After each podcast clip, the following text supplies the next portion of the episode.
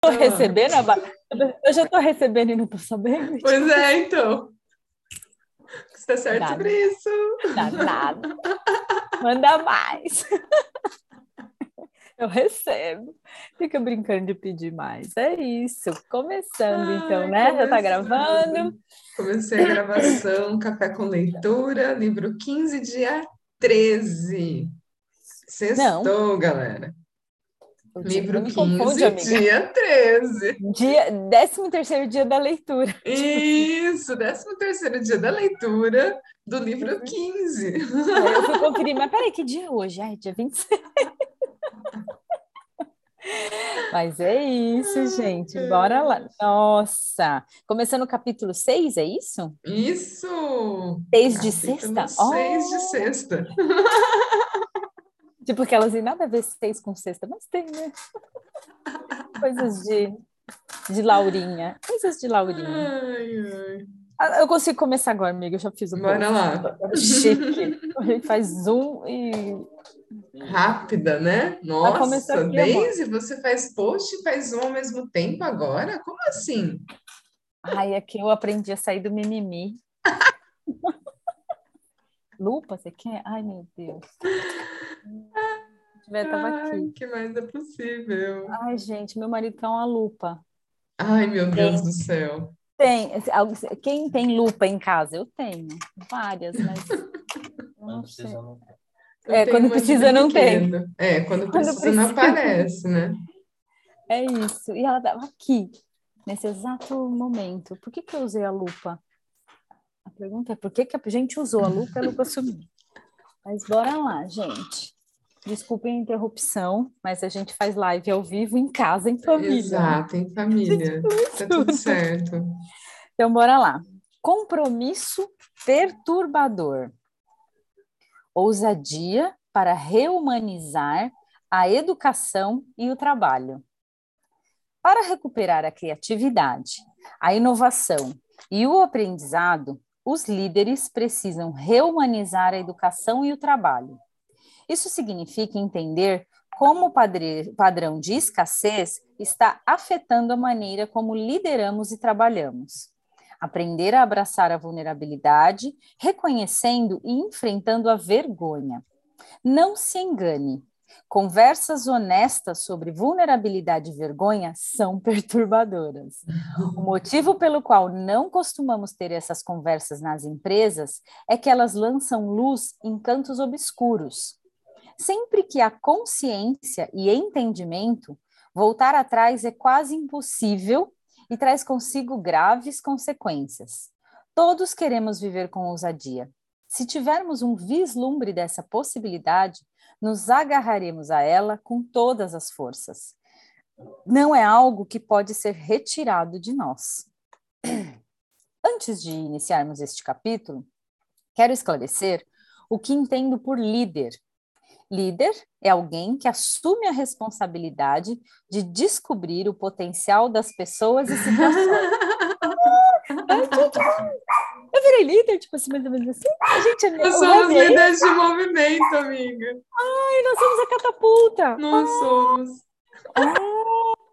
Hum, vamos grifar aqui. Hum, Ai, o caralho. termo nada tem a ver com posição, status ou quantidade de subordinados. Escrevi este capítulo para todos nós, pais, mestres, voluntários e chefes, para todos aqueles que estiverem dispostos a viver com ousadia e liderar. O desafio da liderança na sociedade da escassez. Nossa, já gostei desse subtítulo aqui. Em 2010, tive a oportunidade de passar um fim de semana prolongado com os 50 CEOs do Vale do Silício, na Califórnia. Um dos palestrantes desse retiro era Kevin Surassi, na época presidente da Serious Matters, hoje Serious Energy, o eleito o empreendedor do ano de 2009 para a revista Inc. Inc? Inc? Eu sabia que Kevin iria discurs- discursar sobre inovação perturbadora. Portanto, na minha conversa com ele, Antes de nós dois falarmos para o grupo, e antes que ele conhecesse meu trabalho, eu lhe perguntei: qual é a maior barreira para a criatividade e inovação?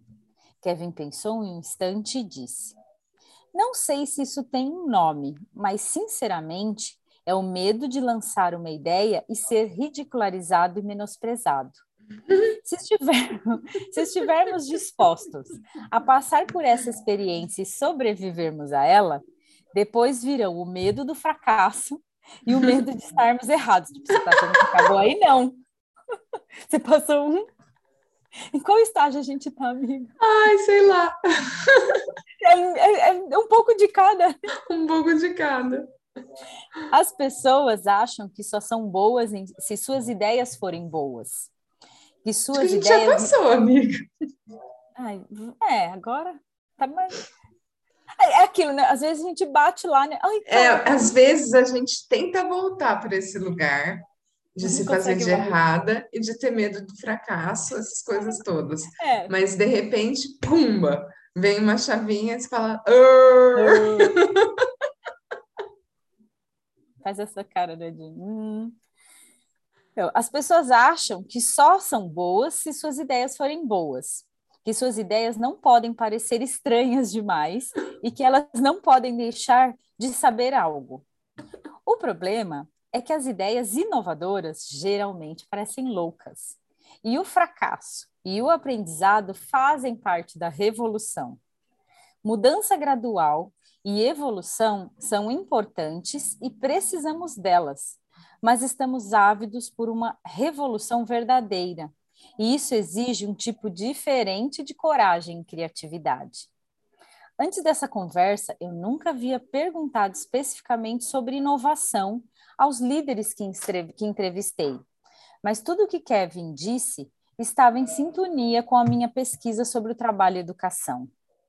É verdade mesmo, falei para Kevin.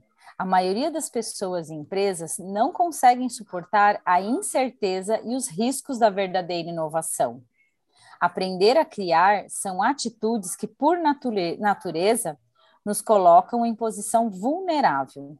Nunca há certeza suficiente. As pessoas querem garantias.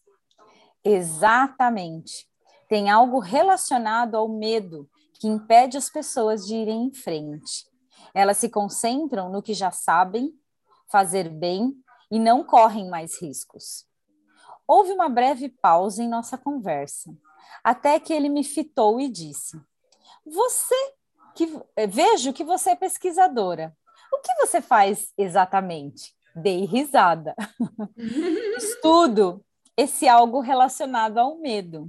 Sou o som tá, peraí, gente. O som tá, tá bom? Tá. Ah, tá, depois que o som daqui tá atrapalhando eu, na verdade. Ah. Mas tudo bem, pois eu, quando for a tua parte, amiga. Vejo que você é pesquisadora. O que faz exatamente? Dei risada. Estudo esse algo relacionado ao medo. Sou uma pesquisadora da vergonha e da vulnerabilidade.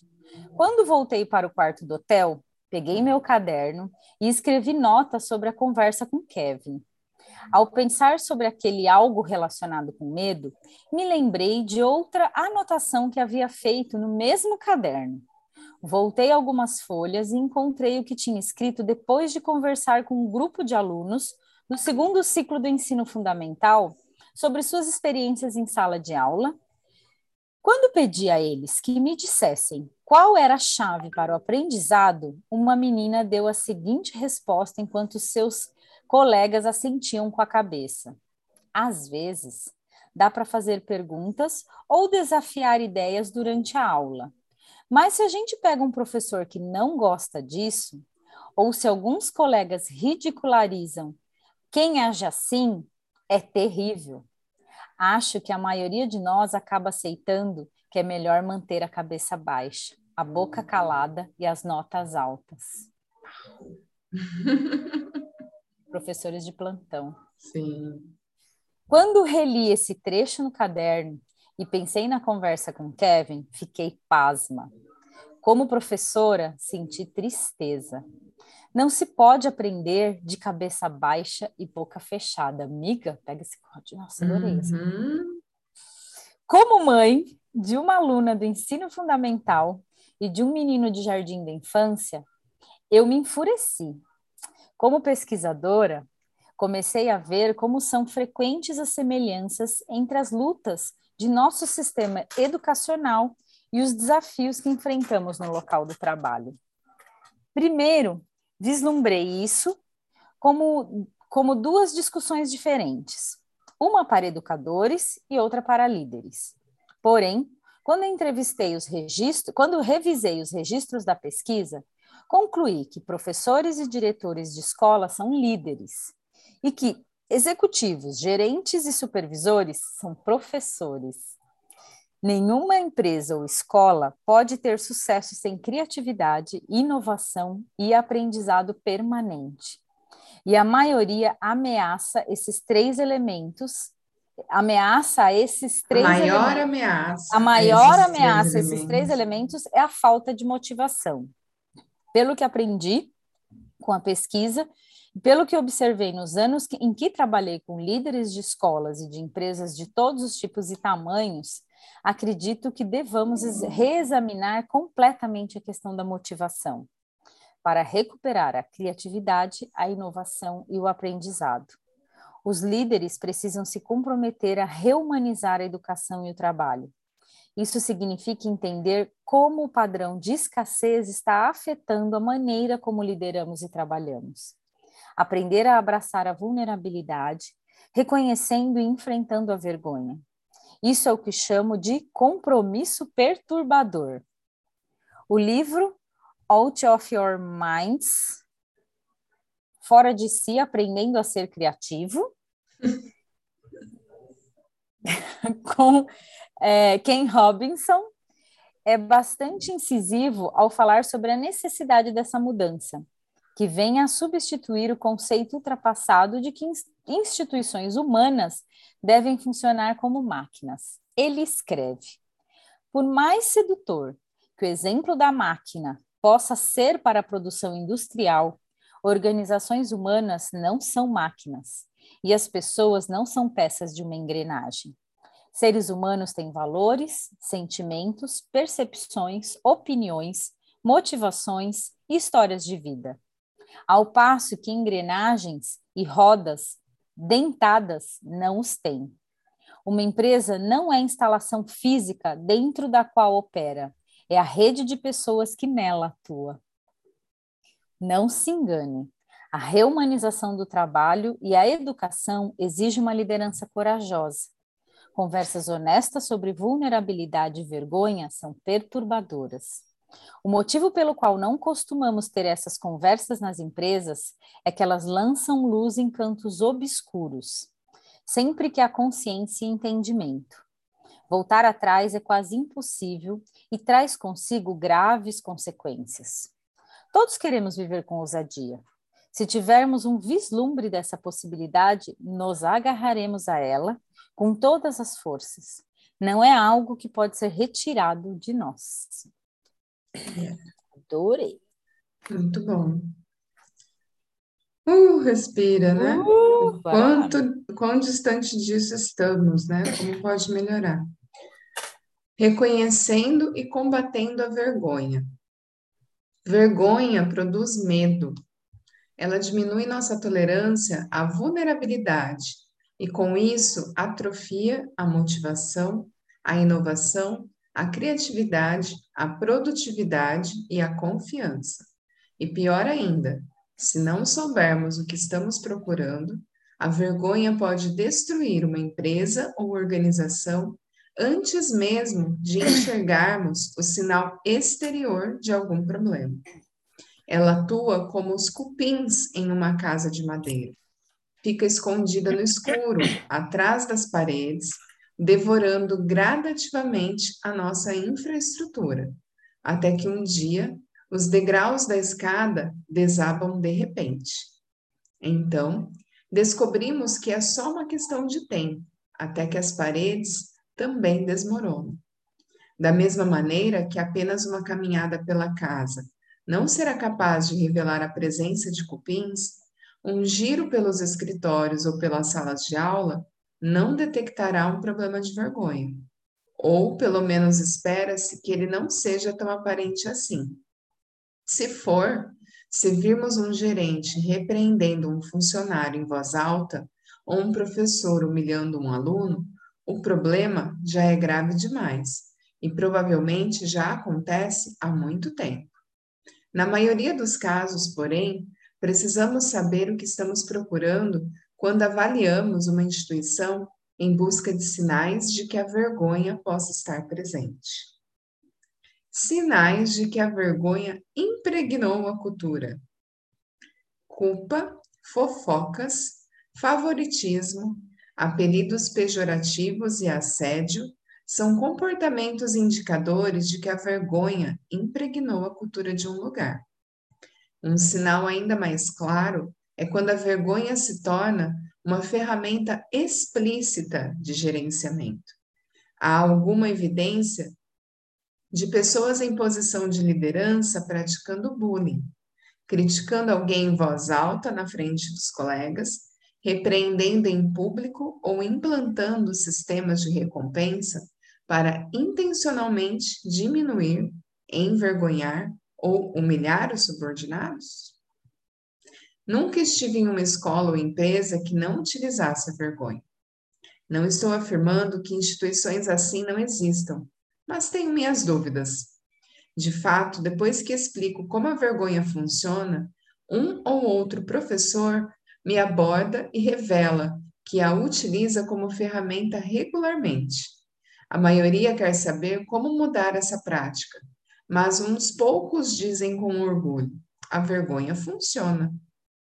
Uma razão para minha certeza de que a ferramenta da vergonha vigora nas escolas é saber que 85% dos homens e mulheres que entrevistei na pesquisa puderam se lembrar de algum episódio de vergonha nos tempos de escola, que tenha mudado sua maneira de se enxergarem como alunos. O que torna isso ainda mais espantoso é que quase metade dessas recordações eram o que chamo de cicatrizes de criatividade. Os participantes da pesquisa podiam apontar algum episódio específico em que escutaram que eles não eram bons escritores, artistas, músicos, dançarinos ou alguma outra coisa ligada à sua produção criativa. Ainda vejo isso acontecendo nas escolas o tempo todo. A arte é avaliada segundo padrões rigorosos e é dito às crianças, desde o jardim de infância, que elas não têm dons criativos. Isso nos ajuda a entender por que os gremlins são tão bem-sucedidos quando se trata de criatividade e inovação. As empresas têm suas próprias dificuldades. Workplace Bullying Institute, instituto americano que monitora o bullying no local de trabalho, Define essa prática como maus tratos repetidos, sabotagem que impede que um trabalho seja executado, abuso verbal, conduta ameaçadora, intimidação e humilhação. Uma enquete feita em 2010 pela Zogby International, a pedido da WBI, concluiu que cerca de 54 milhões de trabalhadores americanos 37% da força de trabalho do país já sofreram bullying no trabalho. Além disso, outro relatório da WBI revelou em 52,5% das vezes os trabalhadores afetados disseram que os chefes nada fizeram para interromper o bullying. Quando vemos a vergonha sendo usada como ferramenta de gerenciamento e controle, novamente, isso significa bullying críticas na frente dos colegas, repreensões públicas ou um sistema de recompensa que intencionalmente humilha as pessoas. É preciso tomar providências claras, porque pode estar havendo uma infestação de cupins na empresa ou instituição. E devemos lembrar que isso não acontece da noite para o dia. É necessário também ter em mente que se os funcionários forem obrigados a conviver constantemente com a vergonha, é certo que estarão repassando essa cultura para clientes, colaboradores, alunos e famílias. Portanto, se isso está acontecendo e pode estar circunscrito a uma unidade, a uma equipe de trabalho ou a pessoas específicas, é um problema que deve ser tratado imediatamente e sem o uso da vergonha como ferramenta.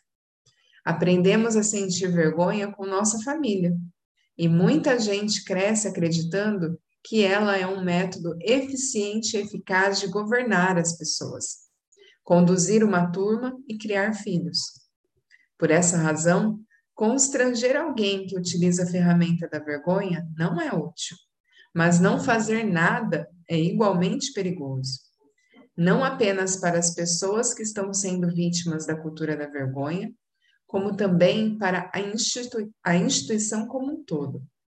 Há muitos anos, um homem se aproximou de mim após um evento e disse: Me entreviste, por favor. Sou consultor financeiro e você não vai acreditar no que acontece em minha empresa. Quando encontrei Dom para entrevistá-lo, ele me contou que onde trabalhavam os funcionários escolhiam a sua sala de trabalho a cada trimestre, com base nos resultados financeiros.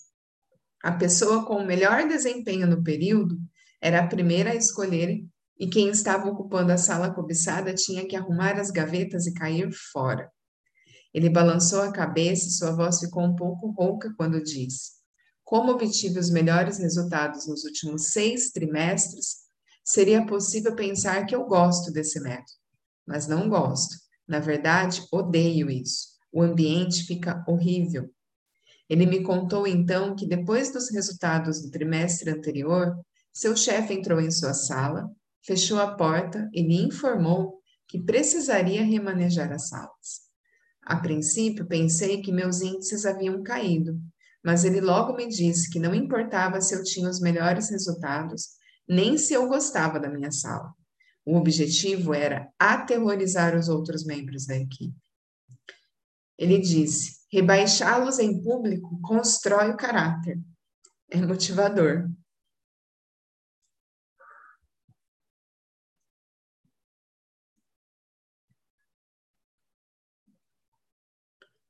Respira.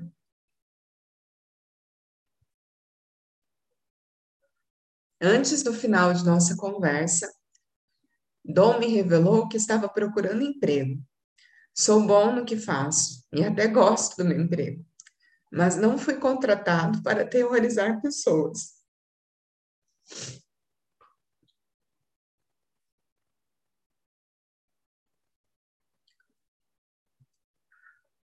Eu não sabia porque estava tão infeliz. Mas depois de ouvir sua palestra, eu descobri. É por causa da vergonha. Está pior do que nos tempos do colégio. Agora vou achar um lugar melhor para trabalhar e pode ter certeza de que meus clientes vão querer me seguir. No livro, pensei que era só comigo, conto a história de Silvia, uma produtora de eventos na faixa dos 30 anos que deu início à nossa entrevista dizendo: Eu queria ter sido entrevistada por você há seis meses.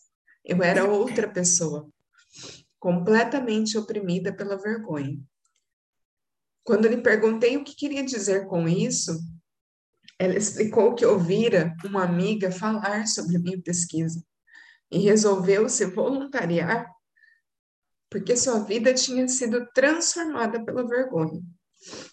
Havia pouco tempo, ela passara por uma importante reviravolta, quando se viu na lista de perdedores em seu trabalho.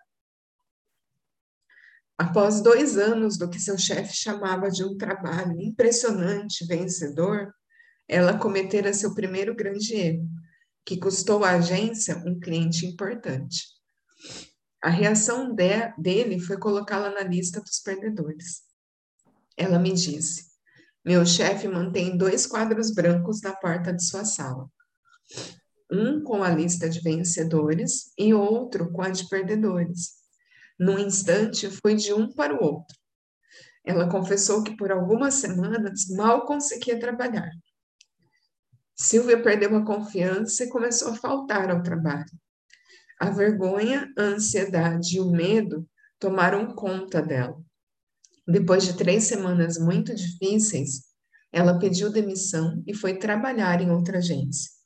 A vergonha só triunfa nos sistemas em que as pessoas desistem de se comprometer com algo para se protegerem. Quando estamos desmotivados, nós não nos mostramos, não contribuímos e deixamos de nos importar. Além disso, a falta de motivação muitas vezes leva as pessoas a tentarem justificar todo tipo de comportamento antiético, incluindo a mentira, o, fur, o furto e a desonestidade. Nos casos de Dom e Silvia, eles não, não apenas desistiram, eles foram embora e levaram seu talento para o concorrente. Quando avaliamos nossas instituições à procura de sinais de vergonha, é importante também estar atento às ameaças externas, forças que agem fora da instituição e influenciam a maneira como líderes e subordinados se sentem em relação ao trabalho. Como professora, irmã de duas professoras da rede pública e cunhada de um diretor de colégio público, eu não preciso ir longe para encontrar exemplos disso. Há alguns anos, minha irmã Ashley me telefonou chorando. Quando lhe perguntei o que estava acontecendo, ela me disse que o jornal Houston Chronicle tinha publicado o nome de todos os professores daquele distrito escolar, ao lado do bônus que cada um recebeu com base nas notas padronizadas das provas de seus alunos. Eu não tinha lido o jornal naquele dia e fiquei confusa. Ashley, você dá aula para o jardim de infância, comentei. Seus alunos ainda não fazem prova. Seu nome está nessa lista? Minha irmã explicou que seu nome estava na lista e que o jornal tinha publicado que ela recebera o bônus mais baixo de todos. O que o periódico não informou foi que aquele era o bônus mais alto possível para professores do jardim de infância. Imagine o que seria isso para qualquer grupo de profissionais. Publicar o salário e o bônus de todos os funcionários de uma empresa e ainda por cima de maneira inadequada. Ashley me disse ainda chorando: Estou morrendo de vergonha. Tudo que eu queria na vida era ser professora. Dou duro para fazer o meu melhor. Peguei dinheiro emprestado com toda a família para completar o material escolar das crianças mais necessitadas. Fico depois da hora para conversar com os pais. Existem centenas de professores que trabalham muito e não recebem nada em troca. Alguns dos melhores que conheço se oferecem para ensinar os alunos mais problemáticos, sem nem pensar como isso vai afetar seus resultados ou seu bônus. Eles fazem isso porque amam o trabalho e acreditam em seus alunos. Infelizmente, essa abordagem injusta para a avaliação de professores se tornou uma prática aceita em todo o país. A boa notícia é que as pessoas estão finalmente se manifestando. Em resposta à Corte de Apelação do Estado de Nova York, que determinou que as avaliações do desempenho individual dos professores da rede pública podiam vir a público, Bill Gates escreveu em um artigo para o The New York Times: desenvolver uma forma sistemática de incentivar os professores a melhorar e a ideia, é a ideia mais brilhante na educação de hoje. Mas uma maneira rápida de pôr tudo a perder é transformar isso em um exercício arbitrário de vergonha pública. Mas vamos, vamos criar um sistema que realmente ajude os professores a buscar aprimoramento. Quando postei o artigo de Gates em minha página do Facebook, Muitos professores deixaram comentários. A resposta de um professor mais experiente me comoveu. Para mim, ensinar é um ato de amor. Não se trata só de transferir informações, mas de criar uma atmosfera de mistério, imaginação e descoberta. Se eu começar a me desgastar por algumas decepções ou for sufocado por sentimentos de vergonha, não lecionarei mais. Os professores não são os únicos que enfrentam a vergonha que vem de fora da instituição, quase sempre veiculada pela mídia. Muitas vezes, quando falo para profissionais que são frequentemente caluniados, menosprezados ou mal compreendidos pelo público, como advogados, dentistas e profissionais do mercado financeiro, entre outros, eles me pedem que abordem, que aborde esse assunto.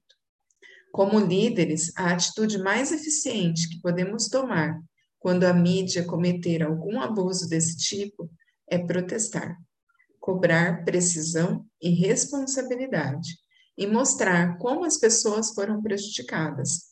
Em nível pessoal, podemos resistir defendendo e estimulando as profissões que, pela própria natureza, operam na esfera do estresse individual. Uh, respira. Uh.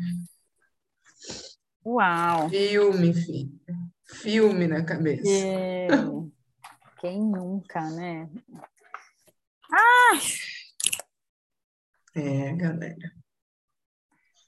Eu acho que o mercado de trabalho melhorou muito, mas e esse ambiente escolar também, ou, ou a gente também mudou o nosso olhar. Eu acho que ainda tem muito disso, de melhorou, amiga. É, assim, o, o nosso ponto de vista mudou. Então, de repente, ah, para a gente, é, porque ainda tem muita competitividade, né? E é algo cada gente... vez pior. Ainda tem Cada muita competitividade. Pior. E é muito doido que foi aquela parte que ela fala é, o quanto que isso é perigoso no sentido de que você leva isso para o seu mundo, né? Então, é, o que você vive no trabalho acaba sendo, se tornando o seu modus operandi na vida como um todo. Porque a gente passa a maior parte do tempo, né? No Quem trabalho. trabalha em empresa, no trabalho. Ou seja, empreendendo, gente. Se você é... não tem um, um, norte dos seus valores, é, o empreender também pode ser prejudicial para a sua vida. Né? Porque em algum momento você também pode cair nessa coisa de se fazer de errado, porque você e começa aí... a se comparar com outras pessoas. Por isso e que a gente é fala muito da diversão. A diversão que a gente traz aqui não é uma questão de ah, ah, e tô de boa, tô rindo, ah, ah, não é esse espaço. É, é, é, esse espaço de perceber que realmente aquilo é, dá match, sabe, com o que você acredita. É, é com o que é leve para você criar a sua vida. Em outro, outro tempo, é, assim, recentemente conversando com um casal de amigos, estava falando de abrir negócio e tal, e foi engraçado que eles falaram assim, ai, mas se fosse abrir um negócio, e assim, eu levantei da mesa, a primeira coisa que eu falei, gente, se for para fazer algo, comece por algo que gosta, já começa daí. Tem que ser divertido. Sim, tipo, tem que ser mundo, divertido. Entendeu?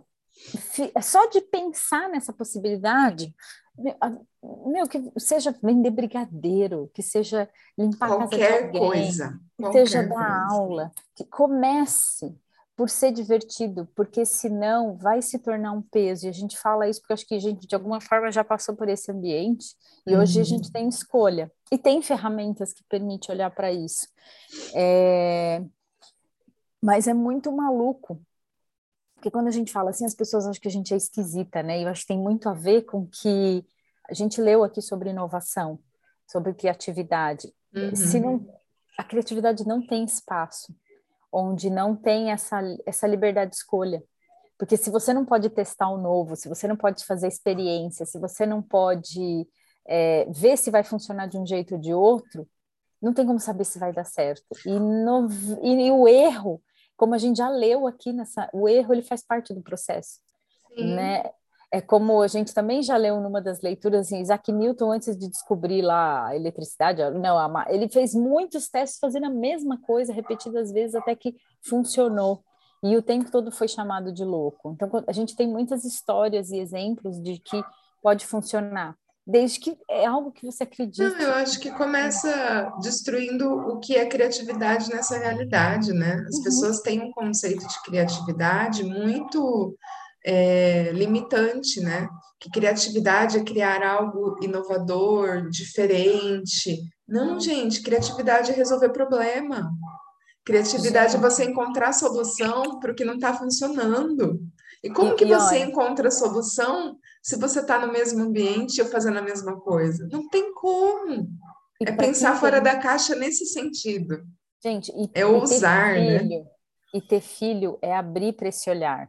Sim. Eu, eu, minha filha teve uma ideia esses dias, foi Menina, posso falar? Pode. Pode. Ai, eu tô aqui agoniada para falar. Gente, eu me emocionei junto com você, Ellen, porque também passou um filme muito grande na minha vida. De eu estar num trabalho e fazer coisas que eu acho que para mim não ia ser gratificante e a gente poder criar mais, né? A gente saber que fazer aquilo não estava certo e tinha que fazer porque a gente estaria tem que fazer porque a gente é obrigado a fazer. E hoje eu tenho escolha a não fazer aquilo que não me faz bem. Sim. E, e é como a, Daisy falou mesmo, gente, como criar mais? A gente tem muita criatividade, cada um de nós temos uma criatividade dentro de nós que, que, que eu acredito que é, nasceu com a gente. E assim, é tudo para contribuir. E quando você fala em empreender, é fazer aquilo que gosta realmente, aquilo que vai te fazer bem. Porque hoje eu acordei, gente, super, nossa, flutuando nas nuvens, porque ontem eu trabalhei naquilo que eu sempre quis fazer, que é ajudar pessoas a fazer aquilo que eu gosto. E aí você coloca como melhorar mais, porque ah, vou melhorar nisso, ah, aquilo não, que não ficou legal ontem, vou melhorar para aquilo. E também fazer o que ninguém está fazendo. Gente, a gente tem que ser diferente a gente tem que criar, é, a gente tem que trabalhar e ter ideias diferentes, não fazer tudo que todo mundo está fazendo. Se todo mundo está fazendo igual, beleza, o copiar também é, é gratificante, só que você pode fazer mais, você pode criar mais. Né? Eu então, acho que essa o copiar, cara, é, a gente vai muito para o espaço do copiar de fazer exatamente igual. Na verdade, é você se inspirar na ideia do outro e colocar a sua energia. Aí já era, nunca vai ser igual. Não, e eu acho que vai além no, no falar assim, todo mundo faz igual, não faz, cada um não faz, faz cada um faz então, do seu jeito. Não deixa, se o que você está disposto a fazer, algo que todo mundo já faz, e aí você fala, ah, eu não vou fazer porque já tem um monte disso experimenta o que, que de pior pode acontecer, porque o seu pode ser que tenha um jeitinho diferente exatamente pelo fato de você fazer o que você gosta. É, é, é, e, e, sair do espaço da comparação. Eu acho que quando a gente se propõe a, a criar algo, a deliberar, é, uma das coisas que pode ser um fator motivador a parar o nosso processo criativo é quando a gente começa a olhar para o lado. Sim. E ver que, isso, tá, tipo assim, nossa, mas eu acabei de ter essa ideia, a pessoa foi lá e fez igual. Quantas vezes isso não acontece? E, e aí você fala, meu, e o do outro tá melhor que o meu. Sim. Meu, o que mais é possível como pode melhorar? É o que é isso tudo que a gente tá trazendo aqui é algo que a gente já passou. Hoje a gente não escolhe se parar mais. E uhum. quando a gente é uhum. copiado? E como você falou assim, ah, de copiar. E quando você tem uma ideia legal e é copiado? Tudo bem, ou a gente olha para isso. Não, eu acho que esse, esse é o nível que você chega, que na verdade você pode olhar e falar assim, que legal, porque as pessoas estão se inspirando em mim de alguma forma. Mas na maioria das vezes é o que não acaba acontecendo, principalmente é. se você está num ambiente de competição. De competição, exato. É, é esse é o ponto, né? É, é, o que, o quanto a gente está disposto a criar por nós mesmos, assim, e que se um processo, porque também se você entra nesse jogo e, e, você pode ser taxado assim, ah, estão te copiando, você é bobo. Uhum, então, assim, exato. gente, Deixa que é copiem, é, nunca vai ser igual, gente. É muito do quanto a gente está disposto a receber. Ponto. Julgamento, crítica, tudo. elogio, tudo. Tudo. E aí, dentro desse espaço, esse é o convite que o Hub faz. Porque, assim, gente, isso é muito comum em educação de filho, o quanto a gente não é julgado na criação dos nossos filhos. Isso é um ato de gerar, de criar. É um processo criativo, porque a gente não sabe. Outro dia, meu marido teve uma sacada que ele falou para o meu filho, que eu falei, uau! Ele falou, eu nunca eduquei. Você é meu primeiro filho. Eu não tive outros. A gente não tem essa experiência. Aí eu falei, caraca, é isso? Foi uma sacada, assim, a Ellen nunca teve filho, ela tem Exato. Então, tô, Sofia, tô, pode falar tô, o que tô, for. Tô, fal tô fazendo agora, né? É caminhar junto. Isso então, te dá espaço para você errar, né? Entre aspas, quando ele e acertar. Isso, meu filho uh, deu um passo para trás, porque assim, ele estava fazendo meu marido de errado, porque a forma que ele estava fazendo, ele não concordava. Ele, mas espera aí, é tentativa e erro também, porque eu nunca tive filho. Qual que é o seu parâmetro, né? É. Então, Já foi filho de outra pessoa? Tipo, você tem outro pai para comparar? Porque também não tem nem a comparação. Olha que doideira. É doideira. cada um. É muito trazer o cada um com o seu cada um e ponto. É, eu acho que a leitura que ela trouxe hoje traz muito esse espaço, essa coisa da comparação. Quantas vezes a gente vai para esse lugar da vergonha? Essa, essa, coisa de lista, de o bom, o ruim, o, o melhor, o pior, leva para comparação. E aí eu acho que, e aí assim, aí complementa com o que a Ellen falou, o quanto a gente sofre isso no trabalho, que na maioria das vezes é mais de 80% da nossa vida em um determinado período, e o quanto você leva isso para o dia a dia, para o teu pai, para tua família. Você vira um seu modus operandi, na verdade, né? Independente do ambiente, você passa a viver daquela forma. E hoje você a gente aplica tudo isso. isso na sua vida como um todo. Hoje a gente olha para isso e traz essa essa dor porque de alguma forma você se conecta com aquilo, só que aquilo, hoje a gente tem ferramentas para olhar, ah, uau, consegui mudar. Sim. E posso mudar de novo. E se eu quiser voltar para aquilo, eu também posso, porque em alguns momentos ela hesita de falar, nossa, como seria voltar para o corporativo? Voltar... Eu acho que hoje seria muito louco. Hoje seria bem doido, confesso, viu? Seria bem, bem doido. doido. Bem, mas o, que, é um o que ainda trava no, no corporativo, acho que é o tempo, sabe? Essa coisa de ficar presa mesmo, oito horas, tarará. Isso daí Sim. ainda é um fator limitante. É, mas assim, mas não é algo que nunca em nenhum momento não se pensou, porque a gente se abre para infinitas possibilidades. Sim, de repente. Sim. De repente, né? O que mais é possível. É gente. o que mais é possível. Então, é estar tá aberto.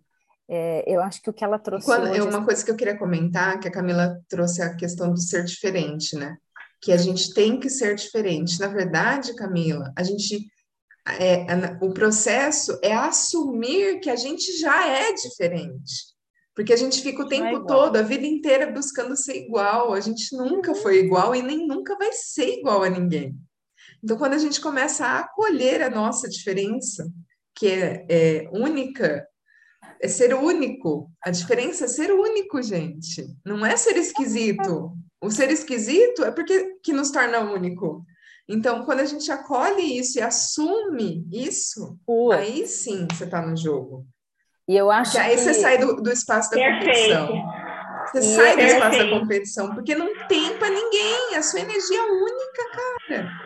Camila, é, eu acho que essa coisa perfeito. que a Ellen trouxe do ser diferente, acho que foi o nosso maior aprendizado com o Hub, né? Maior aprendizado, disparado. Assim, eu digo, meu e da Ellen, o nosso é. processo com a criação do Hub, o dia a gente que a teve gente que olhar para isso todos os dias. Todos quando os dias. Escolheu criar Desde junto. quando a gente escolheu criar junto. Porque é muita diferença. É gritante. É gritante, vocês não têm ideia, gente. Só que Ai. hoje é, é um espaço de muita gratidão, porque muita coisa que antes eu não receberia da Daisy. Se eu tivesse ponto de vista, e ela também não receberia de mim. E hoje a gente pode contribuir uma com a outra. Puta, num espaço infinito. É muita gratidão. A conexão de vocês é muito bonita, sabe? É porque vai e, além. É, e, e, essa conexão eu tenho com a Gi. É, eu sei que ela não está aqui, mas ela, ela é minha irmãzinha do coração. Eu acho que se a gente fosse irmã, não seria tanto. Porque a gente se conhece desde os cinco anos de idade, né? É. Amigas de infância. É. E eu e ela, a gente tem uma conexão muito, muito é, é, identificada com você e com a Ellen. E a gente tem sonhos e projetos, assim, maravilhosos. E, e numa conversa que a gente teve num reencontro, a gente pôs isso à tona e ontem eu falei para ela: Você lembra daquele dia que a gente tomou café e que a gente estava sonhando e agora hoje se torna realidade? Ela, miga, verdade, conexão. Camila. Então, assim, é, é muito, muito, muito, gratificante. É muito, é muito. A gente não para para pensar, as coisas estão acontecendo ao nosso redor, numa simples conversa, e depois a gente para e pensa, gente, o que eu falei para ela naquele café, agora acontece. Tá acontecendo, exatamente. Camila, é tão doido que às vezes, assim, eu brinco assim, e assim, o, é, isso é algo que eu e a Ellen até a gente já olhou de frente, porque em outro momento, se não fosse com as ferramentas que a gente tem, eu jamais teria um negócio com ela, de verdade. Não jamais, teria nem amizade. Nem amizade. Nem amizade. Nem amizade. gente. É, tanto que assim, eu acho que nessa realidade, diante de tantos rótulos, tantas caixas, tantas coisas, não. Jamais, jamais. Não, isso a gente reconhece, tipo. E é muito doido, porque quando a gente baixou barreiras para se receber, a gente teve a oportunidade de ver o quanto a gente fez coisas iguais, independente, independente. até a pediatra da Até a pediatra era a mesma. E assim, completamente. Uou! Essa história eu nunca vou esquecer. Essa história. Mesmo. Essa vai pro, pro hall. Essa vai pro livro. Porque a gente. É, não, porque, gente, não, não tinha menor. Assim, é aquele tipo de coisa que você fala, oi, como assim? O, com tantos milhões de pessoas, até eu nem sei como você foi parar nela, né? Porque ela é uma pessoa sempre assim por indicação. Mas essa. É que ela estava de plantão. Quando ah, a Sofia foi internada. Olha só, até a forma da conexão não tem nada a ver com nada a ver. indicação de um outro médico. E, e a gente tinha o mesmo ponto de vista. O mesmo ponto de médica. vista.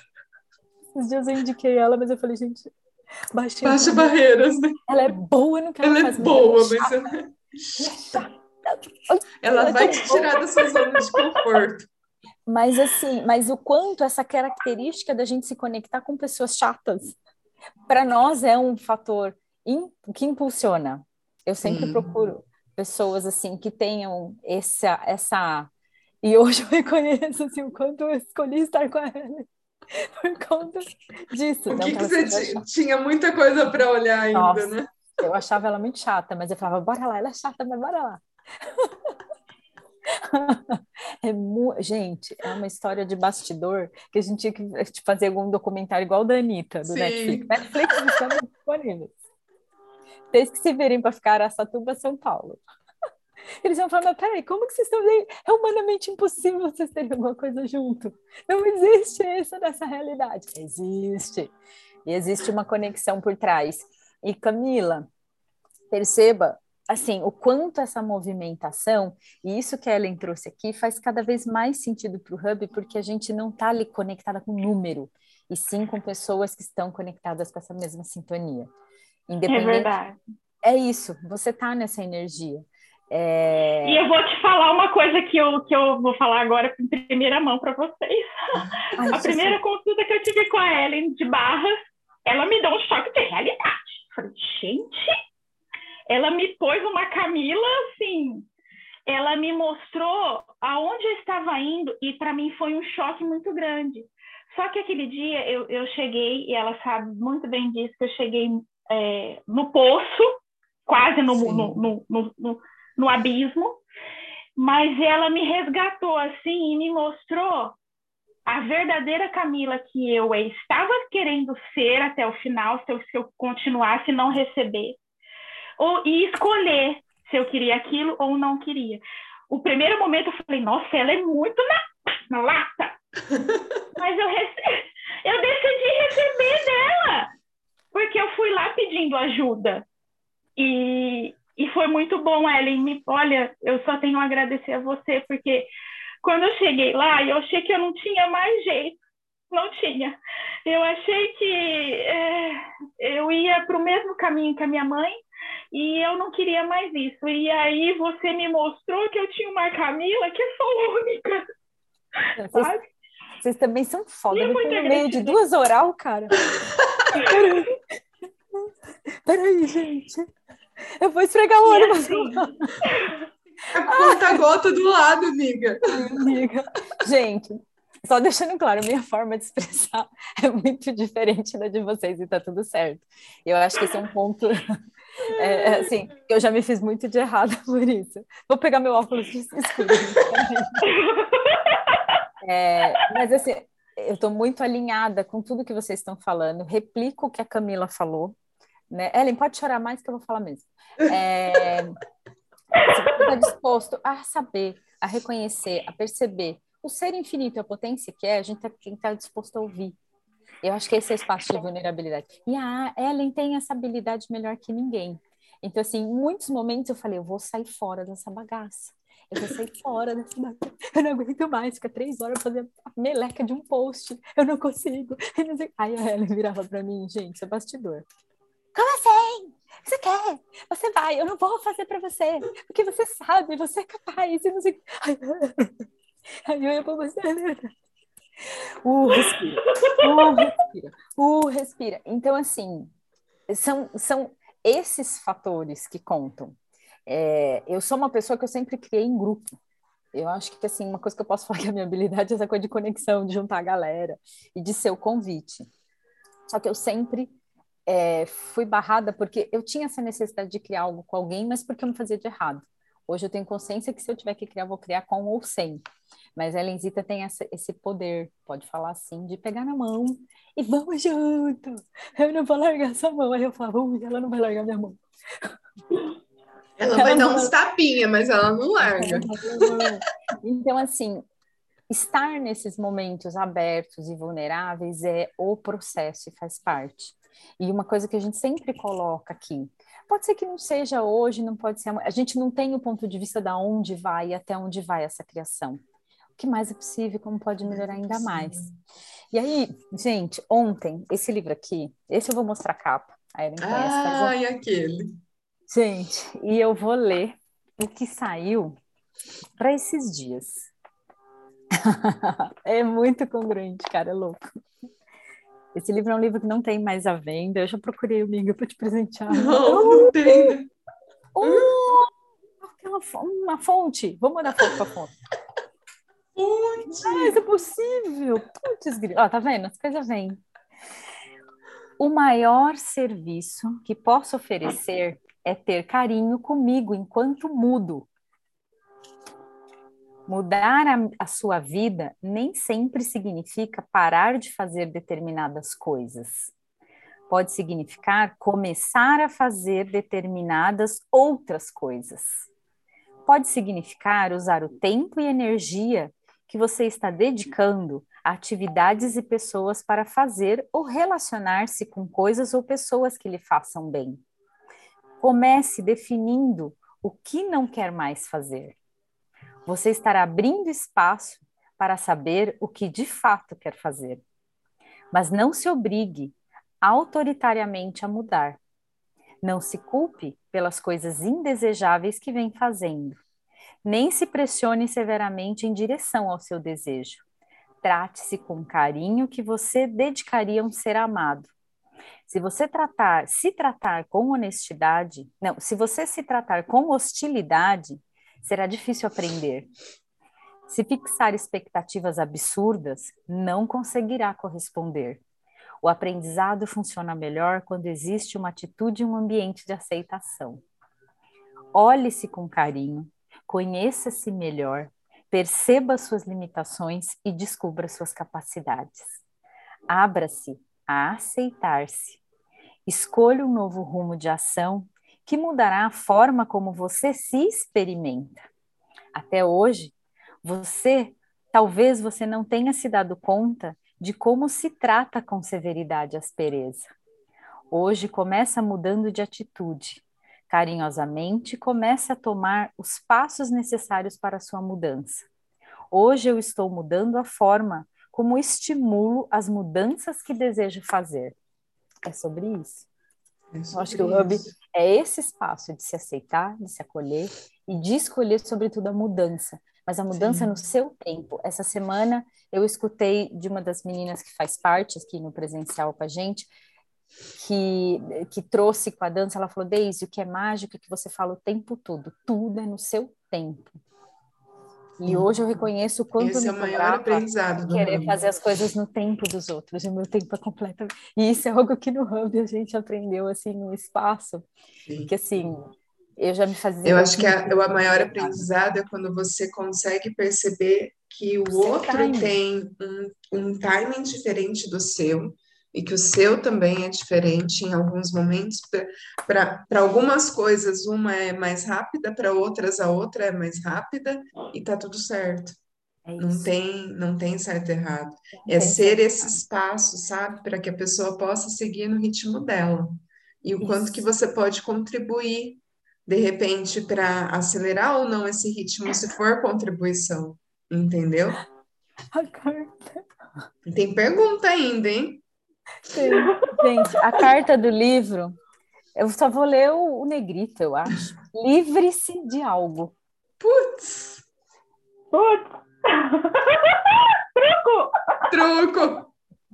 Procure entre suas coisas pessoais algo que possa ser jogado fora ou dado.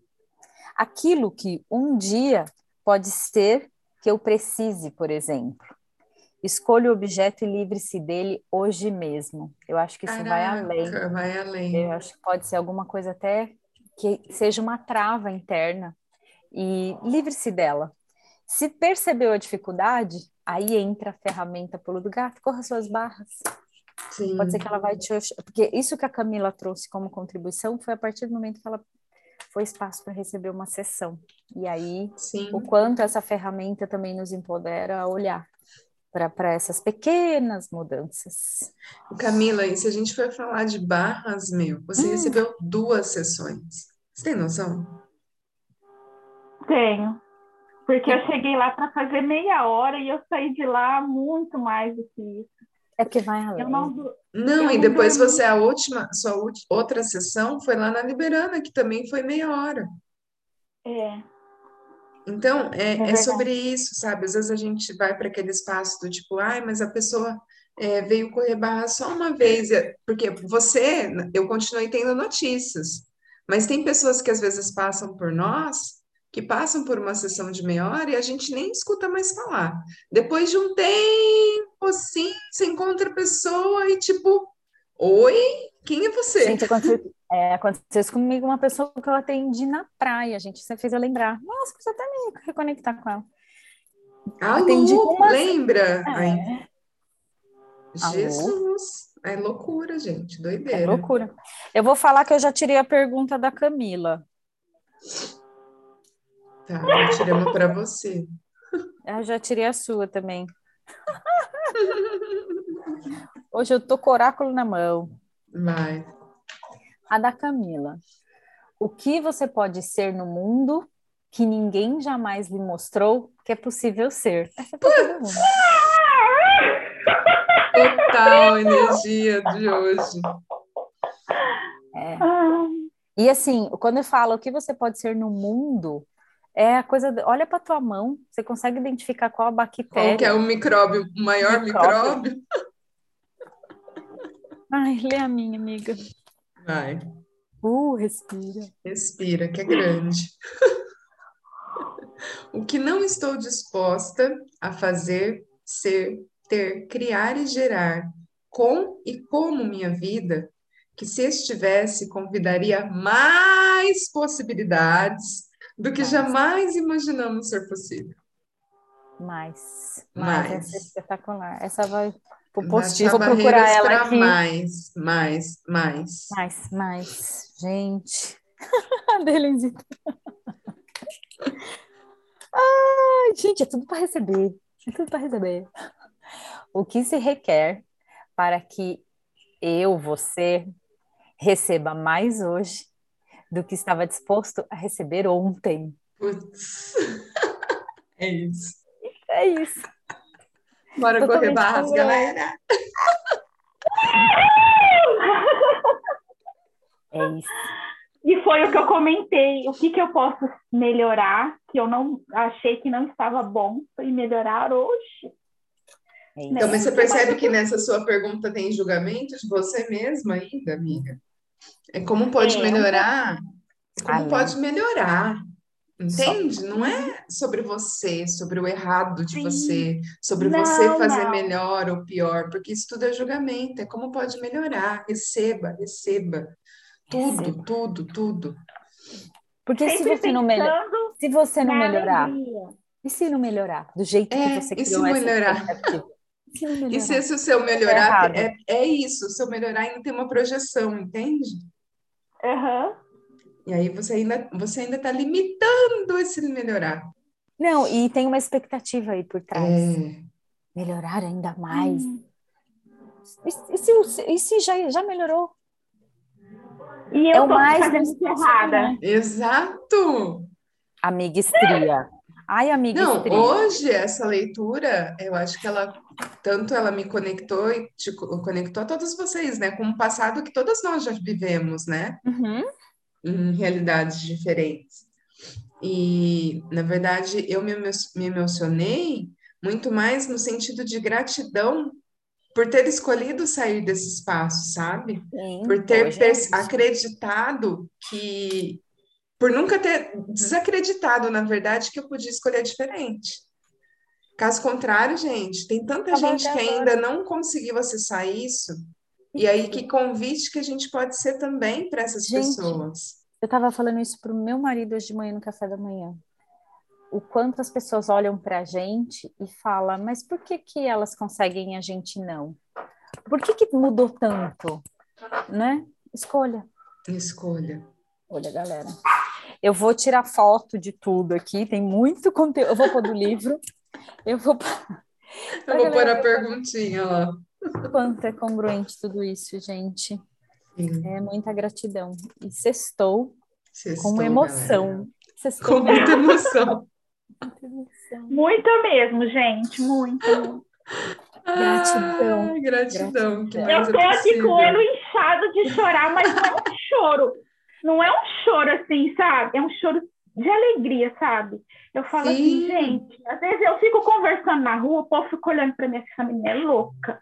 Não é, gente? Tô correndo barras comigo mesma, eu tô, sabe, assim, muita, minha cabeça tá mil de tanta coisa, tantas, sabe? Nossa, sabe assim, eu tô transbordando e hoje é, eu sinto que eu, eu renasço todos os dias. Eu escolho renascer todos os dias, eu escolho melhorar todos os dias, eu escolho fazer possibilidades todos os dias, eu é escolho ativar a minha criatividade todo dia. E isso é o mais é importante. É Sim. É isso, galera. É isso, galera. Por hoje. Sextou. É só pessoal. Como diz o Pernalonga. That's all, folks. bye, bye. Oh, é o que aparece naquele é, negócio. É, that's all, folks. Eu, eu reconheci, eu, associei a imagem, né? Uhum. E apareceu ali no final com aquele arco. É. Ah, onde é só pessoal? Oh, eu... Gratidão por essa clareza. Bora lá. Ah, peraí, vamos fazer. Quer fazer foto? Fazer ah, foto. vamos, peraí. Ó. Deixa eu abrir aqui no galeria. Ah, tem que tirar o, o, o, efeito aqui. Tá gravando ainda, né? Tá gravando. Com o zóio inchado. Ela assim, eu não. Eu meio é, de peixe morto. Aí, de aí manda para Adriana analisar a live de hoje. Foi. Caraca. Ai. Gratidão, Camila. Gratidão, gente. Gratidão, Cam. Até segunda. Até segunda. Sim, até segunda. Beijo.